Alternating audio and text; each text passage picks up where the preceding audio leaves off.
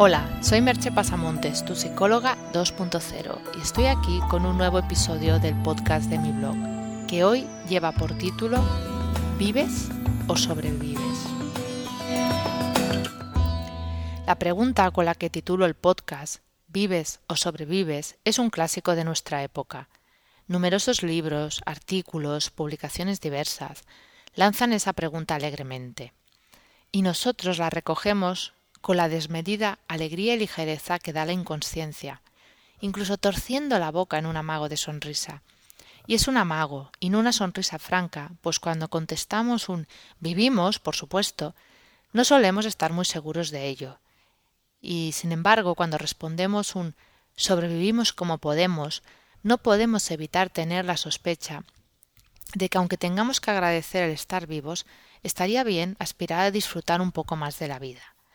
Siempre nos encontramos entre esos extremos, entre esa afirmación alegre o esa negación tal vez un poco triste. Y hay que tener en cuenta que no estoy hablando de un vivir que se centre en lo externo, en aquello que tenemos, en nuestras posesiones, nuestros bienes materiales, en aquello que hacemos en el mundo, en nuestro trabajo, en nuestro desarrollo profesional, todo eso es importante, no vamos a negarlo, y tiene obviamente una repercusión en nosotros. Sería muy iluso decir lo contrario. Son cosas que nos importan y que evidentemente repercuten en nuestro estado de ánimo, en nuestra manera de estar en el mundo. Aunque no nos olvidemos, como ya comenté en otro podcast, que a veces somos nosotros mismos los que nos atamos y no las circunstancias externas. Pero en el día de hoy estoy más bien hablando de un vivir interno, que tiene que ver con la manera en que nos conectamos al mundo, en cómo sentimos las cosas, en cuánto nos emocionamos en el día a día. Y probablemente ya habréis adivinado que estoy hablando del mundo emocional, de esa conexión con las emociones, pero no de un modo superficial, sino de verdad, con todas sus consecuencias. Hago énfasis en esto de no en un modo superficial, porque también es frecuente que se hable como muy alegremente del tema de las emociones y de expresarlas y de conectarse, pero de una manera, ya os digo, como muy vaga, en la que en realidad no se está diciendo nada. Porque hablar de verdad de conectar con la emoción no es nada fácil. Incluso cuando se habla de inteligencia emocional, y se hacen cursos o se leen libros o se trata el tema, Pensamos que con eso ya entendemos y podemos dominar o controlar nuestro mundo emocional. Y la gracia del asunto es que el mundo emocional no se entiende. Eso es poner en la mente racional aquello que corresponde a la mente emocional. La mente emocional es, en nuestro cerebro estaría en lo que se llama el sistema límbico. Y por lo tanto, lo que se siente en el sistema límbico no se siente en el córtex, que es la parte más racional, se siente en el sistema límbico.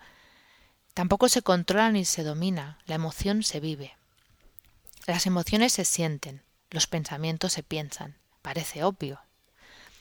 Pues en muchas ocasiones tratamos de sentir los pensamientos y pensar las emociones, cuando en realidad son procesos que discurren en paralelo, que se retroalimentan a una velocidad increíble y por eso es tan fácil confundirse, porque funciona a una velocidad tan grande en nuestro cerebro que el tiempo que tardamos entre sentir una emoción y tener un correlato mental de la emoción, un pensamiento sobre ella, son milésimas de segundo y de alguna manera incluso podemos no darnos cuenta de que ha habido dos momentos y sentirlo todo como como en un, en un barullo prácticamente.